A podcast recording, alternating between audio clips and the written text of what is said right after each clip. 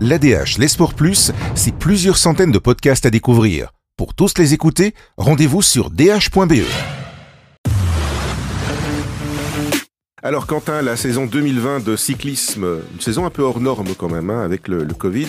Elle s'est refermée sur la victoire de la France au classement UCI des nations, mais la Belgique a quand même pris la troisième place de ce ranking et notre pays, il est vrai, a aussi remporté une catégorie particulière, le classement des courses d'un jour par l'entremise de Wout van Aert, à qui nous allons euh, consacrer euh, les minutes qui viennent. Donc, c'est quand même l'un des grands bonhommes de cette année. Victoire sur l'Estrade Bianche à Mélan-San Remo ou sur deux étapes du Tour de France. La moisson est d'autant plus impressionnante que il faut se rappeler quand même son terrible accident à Pau lors de la Grande Boucle 2019. Alors avec vous Quentin, on va revenir sur ces 15 mois qui ont vu passer l'Anversois de l'effroi aux exploits. Alors Quentin, nous sommes le 19 juillet 2019 sur la 13e étape du Tour de France, le seul contre-la-montre individuel de cette grande boucle tracée autour de Pau. Et ce jour-là, plutôt que des cris de joie, donc, de Julien Alaphilippe, vainqueur de ce chrono et maillot jaune, ce sont les hurlements de douleur de Wout van Aert que toute la Belgique entend. Ouais, un cri qui, qui glace le sang, euh, qui laisse aussi deviner la, la souffrance que vit le Campino à cet instant. Au départ de ce chrono, euh, Van Aert se profile vraiment comme euh, un des, des, favoris pour la victoire sur ce contre-la-montre. Il est champion de Belgique de la spécialité. Il a remporté de surcroît euh, ben, le contre-la-montre du critérium du Dauphiné qu'on présente souvent un petit peu comme la grande répétition du, du Tour de France. Mmh. le parcours est musclé, exigeant euh, et euh, il est un des premiers spécialistes à, à s'élancer. Lorsqu'il arrive au troisième pointage intermédiaire, il est deuxième. Euh, donc sans doute transcendé par la, justement ouais. la perspective d'une potentielle victoire. Euh, dans l'ultime virage, voilà, il, il, prend sa trajectoire un petit peu trop trop courte, un petit peu trop à la corde pour essayer de gagner quelques précieuses euh, quelques précieuses centièmes de seconde, mais il commet une erreur de trajectoire et il heurte à ce moment-là une barrière nadar.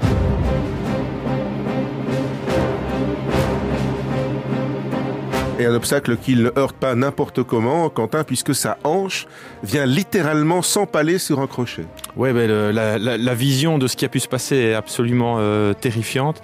Euh, le coureur de chez Jumbo Visma euh, a sans doute touché l'obstacle au plus mauvais endroit. Ces barrières sont en fait raccordées les unes aux autres par des sortes de grosses ouais. encoches métalliques. ouais. et âme sensible s'abstenir, c'est justement l'une d'elles qui est vraiment venue s'insérer dans, dans, la hanche du, du, coureur campinois. Une entaille très profonde, donc d'une vingtaine de centimètres environ, qui touche aussi certains muscles, certains tendons. Van Aert saigne alors abondamment et pour lui éviter de tourner de l'œil et d'être trop, trop impressionné pardon, par cette blessure, euh, Mathieu Heibourg, qui est le responsable de la performance au sein de la formation euh, néerlandaise, ben, empoigne un, une banderole publicitaire pour essayer justement de lui cacher cette, cette ouais. vision d'horreur. Euh, les secours arrivent rapidement sur place, on conditionne puisqu'il a perdu pas mal de sang, il faut, euh, il faut le traiter mmh. de manière assez urgente. Puis on le transporte vers l'hôpital l'hôpital de Pau, après lui avoir administré déjà certains antidouleurs assez puissants justement pour qu'il puisse tenir le coup jusque-là. Alors Sarah, la, la femme de l'Anversois, est présente pour accompagner son mari. C'est elle qui va informer les parents de Van Aert de l'état de santé de leur fils. Euh, mais lorsqu'elle peut s'isoler euh, juste avant l'intervention chirurgicale que va devoir subir Wout, bah, elle est rattrapée par l'émotion, évidemment. Oui, tout à fait. Elle fond en larmes, probablement euh, car elle se rend compte de, de, ce qui est en train de se jouer, hein, de, de, la gravité de la blessure dont souffre son mari. Euh, et quelques mois plus tard, dans une émission de la VRT, elle confiera d'ailleurs euh, sans doute ne jamais avoir pleuré aussi fort de toute sa vie. Alors dès le lendemain, c'est depuis sa chambre d'hôpital qu'il témoigne, Wout van Aert, dans une vidéo pour revenir sur sa chute, mais aussi pour préciser quand même que l'opération s'est bien déroulée. C'est du moins ce qu'il croit à cet instant-là. Pour l'instant, en tout cas, oui, en effet. Euh, ben, cinq jours après sa chute, Van Aert est transféré à l'hôpital de Lerentals, où officie un des chirurgiens les, les, plus prisés du peloton international, Tone Klaas, qui a une, une réputation euh, qui dépasse justement nos, nos frontières. Euh, des examens sont prioritairement effectués afin d'écarter tout risque d'infection, mais le docteur euh, belge se rend compte à ce moment-là que l'intervention réalisée par ses collègues français n'a pas été euh, une totale réussite et qu'on a oublié de recoudre un tendon. Ah, pour un coureur cycliste, c'est plutôt, c'est ouais. plutôt gênant. Et un manquement qui n'aurait probablement pas effectué, affecté pardon, le, le, quotidien de monsieur et madame tout le monde, mais euh, évidemment, quand on est coureur cycliste, c'est plus, plus euh, dommageable. Et euh, Tone Class doit donc réopérer Wout Van Aert une seconde fois. Est-ce que ça veut dire, euh, Quentin, que sans cela, l'Anversois aurait dû mettre un terme à sa carrière de coureur? Ben, Fort heureusement, on ne le saura jamais, mais ce qui est certain, c'est que c'était une, une, réelle possibilité. et lorsque Van Aert s'est rendu compte de, de, ce qui venait de se jouer, quelques semaines, pas, quelques semaines plus tard, il a avoué avoir vraiment eu très peur euh, rétrospectivement.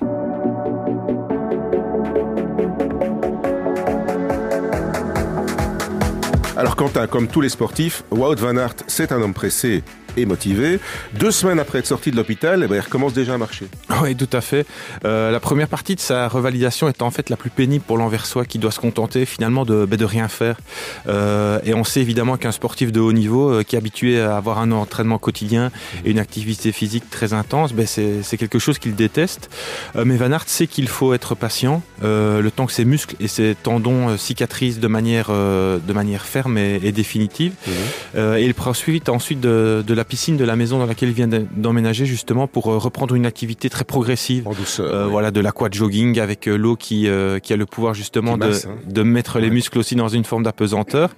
Et puis finalement, il prend le chemin d'une revalidation plus intense au sein du, du centre anversois euh, Move to Cure du célèbre physiothérapeute Lieven Mascalk. Et là, les choses, les choses s'enchaînent pardon ensuite assez rapidement puisque Van Aert reprend le vélo sur home trainer moins de deux mois après sa chute. Alors, à quelle perspective se raccroche alors le, coureur de chez euh, Jimbo Visma mais comme tous les sportifs, encore une fois, euh, Van Aert, c'est quelqu'un qui aime les certitudes et, pas les hypothèses et les probabilités. Et lorsque l'encadrement euh, médical lui fait ainsi savoir que les choses évoluent bien et qu'il devrait, si cela continue en sens, retrouver son meilleur niveau, le coureur, lui, veut vraiment en être certain. Euh, il n'aime pas trop ce, ce genre d'hypothèses et, et, de points d'interrogation. Et il veut même revenir encore plus fort sur les classiques. Euh, dans une interview euh, durant cet automne, il affirme même qu'il n'y a, a, pas de plan B, euh, comme pour affirmer un peu plus fort encore sa, sa, motivation. Le plus grand défi est alors de regagner la masse musculaire qu'il a perdue sur la jambe droite euh, lors de sa reprise des entraînements sur route début novembre. Il s'applique ainsi à bien vérifier euh, qu'il développe la même puissance avec chaque jambe en équipant son vélo justement d'un petit capteur de puissance sur chaque pédale pour vraiment euh, que, que ces exercices soient réalisés de manière optimale. C'est technologique aussi aujourd'hui euh, le cyclisme. Tout à fait. Alors Quentin Wout van Aert c'est aussi un, un formidable cyclocrossman, trois fois champion du monde, et c'est d'ailleurs dans cette discipline que l'Anversois va faire son retour à la compétition. Oui, tout à fait. Le 27 décembre. Il n'a pas choisi le plus calme. Hein. Non, ça c'est le moins qu'on puisse dire. Le 27 décembre à, à Lunot, lors de la cinquième manche du Trophée des AP, il épingle à nouveau un dossard pour la toute première fois depuis sa chute. Euh, et après quelques centaines de mètres, on peut se rendre compte directement que Wout van Aert déjà euh, bel et bien de retour, puisque c'est lui qui le premier euh, quitte l'asphalte pour euh, pour rejoindre les champs juste après le départ. Et en dépit d'une petite gêne en fin de course au niveau de sa hanche droite, ben, il termine cinquième de l'épreuve remportée par Mathieu Van Der Poel et songe déjà à la perspective du du, mondial qui se programme à l'horizon.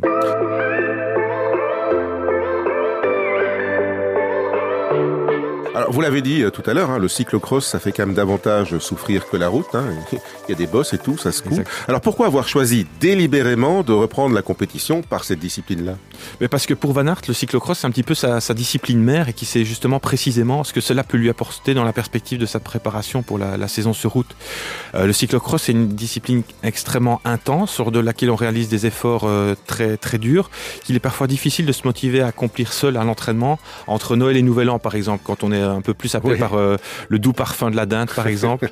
et puis l'Anverson n'a jamais euh, caché adorer le cross. Euh, c'est vraiment la, la discipline qu'il a formée. Euh, et durant cet hiver 2019-2020, il disputera ainsi sept crosses avec une huitième place comme plus mauvais résultat. Vous l'évoquiez tout à l'heure aussi, euh, Quentin, la perspective du mondial à Dubendorf a constitué une grosse motivation pour Van Aert, hein, un phare, on pourrait dire ça comme ça. Mais euh, comment ce rendez-vous arc-en-ciel s'est déroulé pour lui?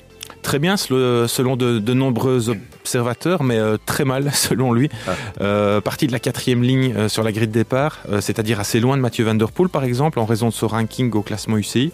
Il termine quatrième, un résultat qu'on peut qualifier quand même de très satisfaisant quand on sait d'où il revient ouais. et quand il a repris la compétition, c'est-à-dire il y a tout juste un mois. mais voilà, pour le Belge, c'est la toute première fois depuis 2012 et les catégories juniors qu'il ne monte pas sur le podium d'un championnat du monde de, de cyclocross. Et il encaisse ça vraiment comme une sorte d'affront.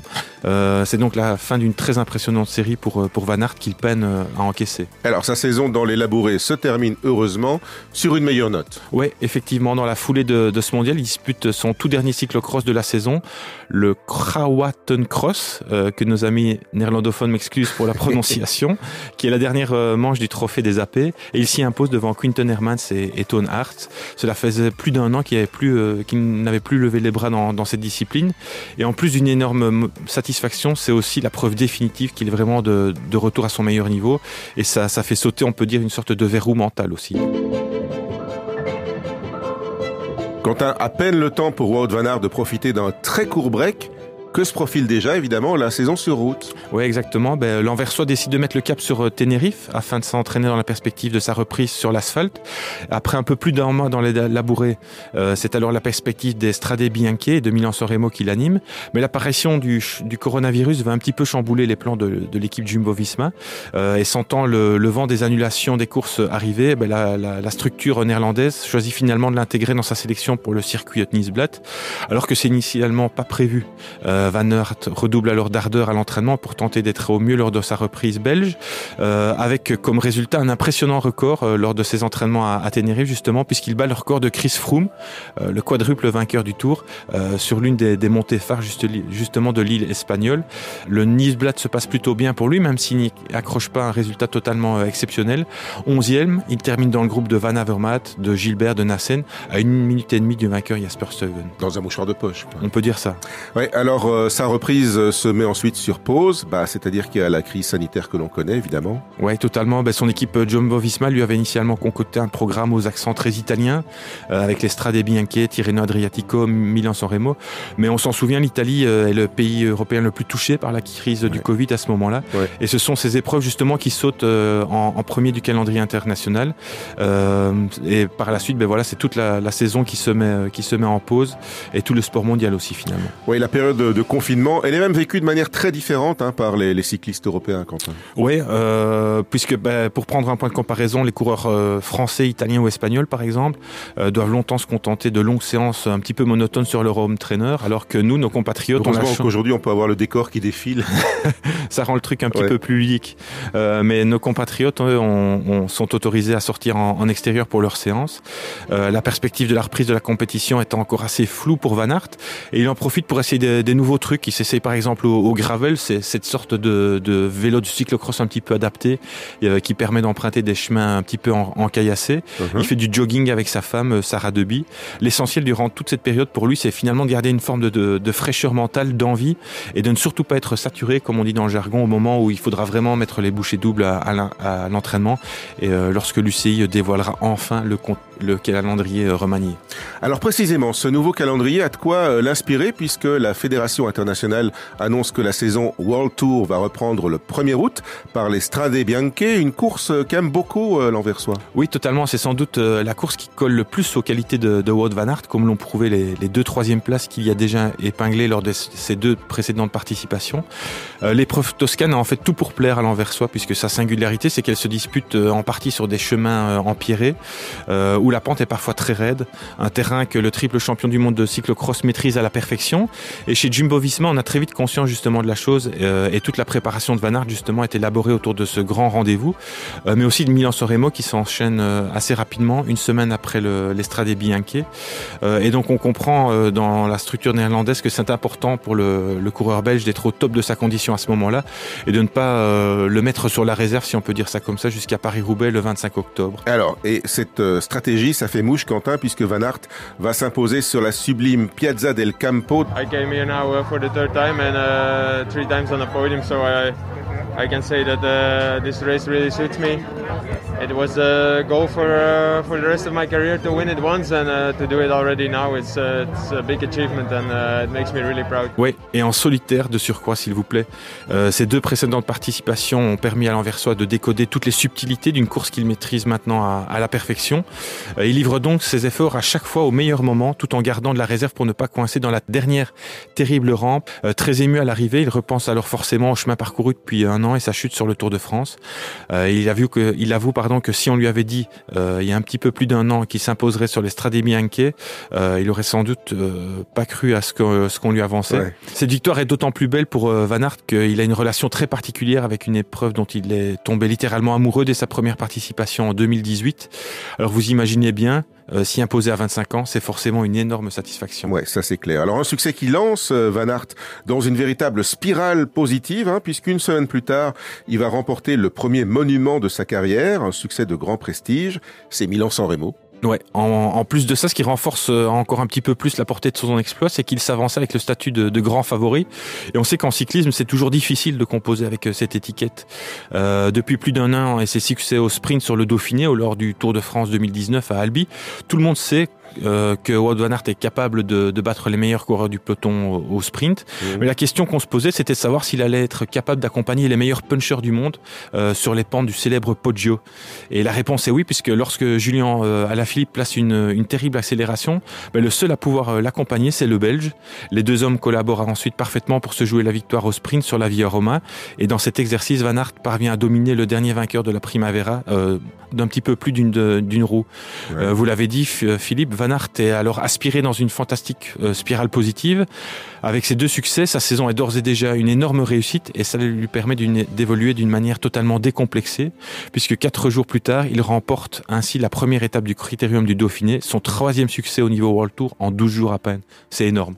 Alors sur euh, l'épreuve française, Quentin, il se glisse ensuite euh, doucement du costume de leader vers le bleu de travail de l'équipier modèle. Exactement, puisqu'il euh, épaule en effet le Slovène Primoz Roglic, qui portera le maillot jaune de leader pendant pratiquement toute l'épreuve, avant de devoir abandonner au matin de la, de la dernière étape des suites d'une chute. Van Aert ne repartira toutefois pas de Megève, pardon, les mains vides, puisqu'il remporte le maillot vert du classement par points. C'est un changement de rôle au sein de la formation Jumbo-Visma, qui est aussi une grande répétition en fait avant euh, ce qui est l'objectif numéro un de la formation néerlandaise pour la saison 2020, le Tour de France. Mais au départ de Nice, on parle pourtant beaucoup de la possibilité pour le Belge de ramener le maillot vert euh, sur les Champs-Élysées. Oui, c'est vrai, mais Van Aert botte immédiatement en touche en assurant ne, ne pas y songer. Il est sur le Tour avant tout pour servir les intérêts du collectif, et après que celui-ci ait travaillé pour ses intérêts, c'est à son tour de, de renvoyer l'ascenseur. Et à l'image d'un des slogans chers à l'équipe de Koenig Quickstep de Patrick Lefebvre, euh, ben c'est un petit peu euh, un jour je, je donne euh, et les autres reçoivent et, euh, et l'inverse. Mm -hmm. L'armada jaune et noir a débarqué sur la grande boucle avec un effectif très impressionnant articulé autour du duo Roglic du Moulin. Et l'ambition est de porter un de ces deux hommes sur la plus haute marge du podium à, à Paris. La première étape apporte d'ailleurs une confirmation au propos de Van Aert puisque plutôt que de jouer sa carte au sprint, ben, il veille avant tout à protéger ses deux leaders dans une journée totalement folle. il pleut de, de manière torrentielle sur Nice, l'asphalte est transformé en une véritable patinoire. Et comme près de la moitié du peloton, ben Van Aert chute heureusement sans gravité et il évite ainsi de, prendre un quelconque risque de, justement dans, dans l'emballage final qui est remporté par Alexander Christophe. Alors quatre jours plus tard, c'est à Priva et c'est pourtant bien lui qui euh, lève les bras. Oui, tout à fait. Van Aert avait pointé cette cinquième étape euh, dès qu'il avait feuilleté le livre de route et obtenu l'autorisation et le blanc-seing du staff de l'équipe néerlandaise pour se mêler au sprint. Et le moins qu'on puisse dire, bah, c'est qu'il a su euh, se montrer digne de, la confiance de, ses dirigeants. Après une journée assez peu éprouvante finalement dans le peloton, il a choisi de, prendre la bonne roue, celle de 16 bols, pour produire son effort au meilleur moment. Une victoire décrochée au nez et à la barbe des meilleurs sprinteurs du monde comme Bennett et One qu'il fait définitivement entrer dans la caste des seigneurs de la dernière ligne droite, si on peut dire ça comme ça.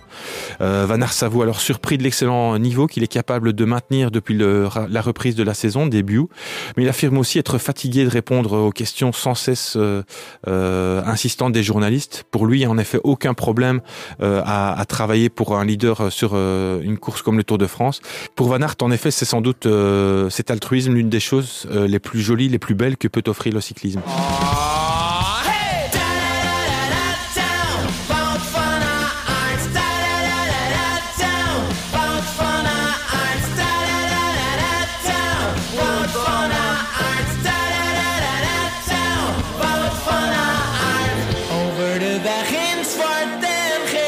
Van Aert remporte une seconde étape sur le tour à Lavore, mais euh, plus que ça encore sans doute, c'est son énorme travail en haute montagne qui impressionne tout le monde. C'est vrai.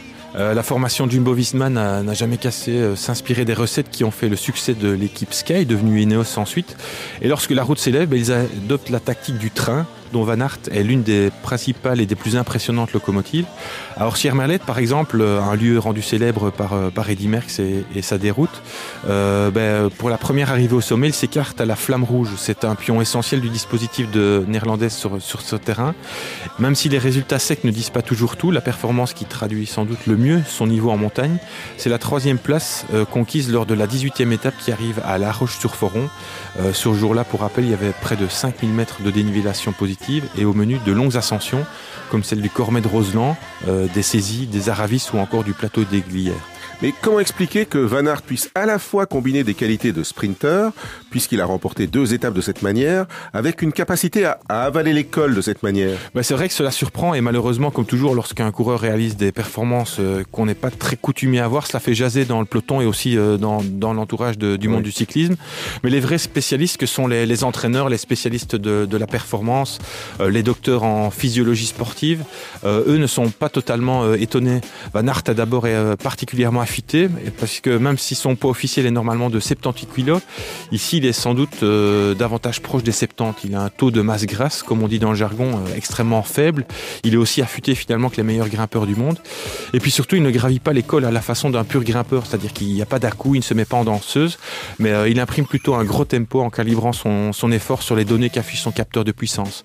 C'est un peu finalement comme un contre-la-montre à chaque fois pour Van Aert, ou même un, un cyclocross, un effort intense, certes, mais que son corps connaît et pour lequel il a su se préparer de manière optimale. Alors l'équipe Jumbo-Visma de Roglic domine ce Tour de France, mais à la surprise générale, Quentin, le Slovène perd son maillot jaune à la veille de l'arrivée sur les Champs-Élysées lors du chrono de la planche des Belleville. Oui, une avant-dernière étape lors de la glissante la planche alors. oui, une avant-dernière étape lors de laquelle euh, Van Aert se classe quatrième, mais ce résultat n'a aucune importance pour lui. Il est bien trop déçu pour son équipier, doublé par Pogacar à 24 heures de, de l'arrivée sur les Champs-Élysées. On sent que c'est un coup euh, énorme, un coup très dur euh, qui s'abat sur la tête des coureurs de, de l'équipe néerlandaise. Et euh, Van Aert est réellement marqué personnellement par cette expérience. Comment il va faire pour évacuer cette frustration? Ben Justement, euh, son, son, secret, c'est de se concentrer au plus vite sur son prochain objectif. Et euh, dans la foulée de l'arrivée sur les Champs-Élysées, il profite un petit peu de, voilà, du, de, du retour à une vie plus classique. Euh, il accompagne sa femme Sarah qui est enceinte pour une visite de contrôle dans le cadre de sa grossesse. Puis il se focalise immédiatement sur le championnat du monde d'Imola qui survient cinq jours à peine après l'arrivée sur les Champs-Élysées. Oui, c'était chaud cette année. Hein. Ouais, c'était bien Les enchaînements, c'était chaud. Puisque moins d'une semaine après l'arrivée de la plus grande course du monde, ben, il va ambitionner ni plus ni moins que l'un des maillots les plus prestigieux du monde.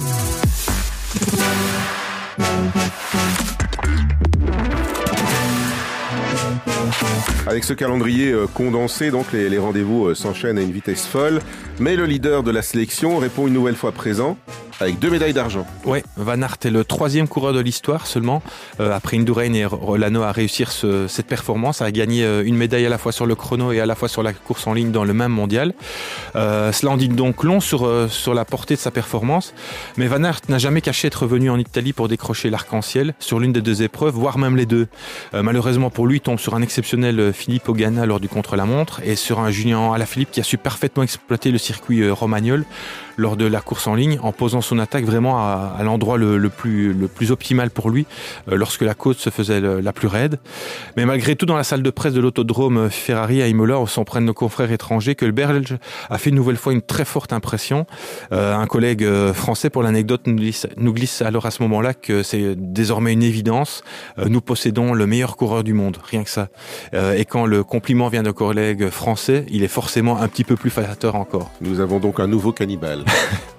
Alors après un très court break, deux semaines, le coureur de chez Jimbo Visma retrouve la compétition lors de Gand Wevelgem, une course qui ouvre la campagne de ce qu'on appelle la campagne des Flandriennes. Oui, et le duel bah, que tout le monde attendait entre le Belge et Mathieu Van Der Poel a bien lieu. Euh, dans les deux dernières ascensions du Mont Kemmel, on perçoit déjà très clairement que ce sont euh, les deux coureurs les plus solides, mais ils ne parviennent pas à se détacher, sont accompagnés d'un groupe d'une dizaine d'autres prétendants à la victoire finale. Euh, dans les 20 derniers kilomètres, il y a pas mal d'attaques euh, sur le chemin qui ramène à l'arrivée. Van Aert tente sa chance à plusieurs reprises, mais à chaque fois, Van Der Poel lui répond. Les deux hommes se marquent très logiquement, finalement, d'assez près. Euh, et c'est finalement l'ancien champion du monde, Matt Petersen, qui tire les marrons du feu et, et qui s'impose. Derrière la ligne, Van Aert ne peut cacher sa frustration et il accuse Van Der Poel d'avoir euh, couru davantage pour le faire perdre que pour lui-même essayer de gagner. Des mots durs qu'on n'avait pas vraiment l'habitude d'entendre dans la bouche de l'Anversois, qui sonnent aussi comme le début d'une sorte de guerre psychologique entre les deux hommes, euh, dans la perspective du grand rendez-vous euh, pavé de la saison, le Tour des Flandres.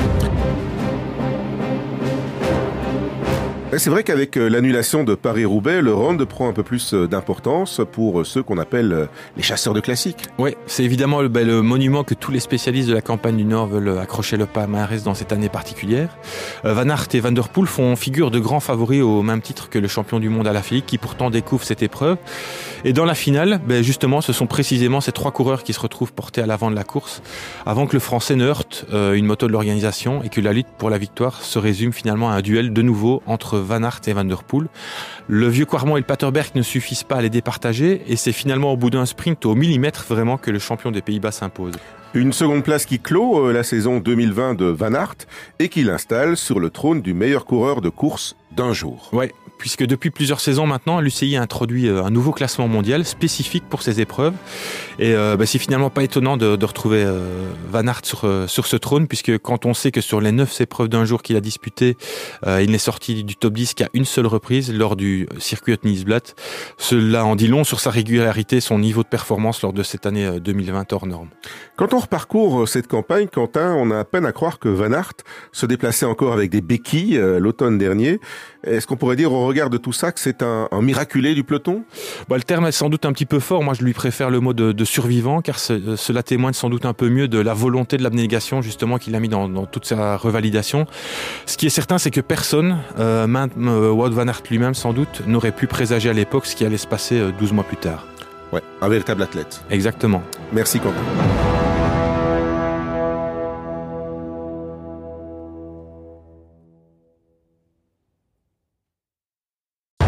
L'ADH, les Sports Plus, c'est plusieurs centaines de podcasts à découvrir. Pour tous les écouter, rendez-vous sur dh.be.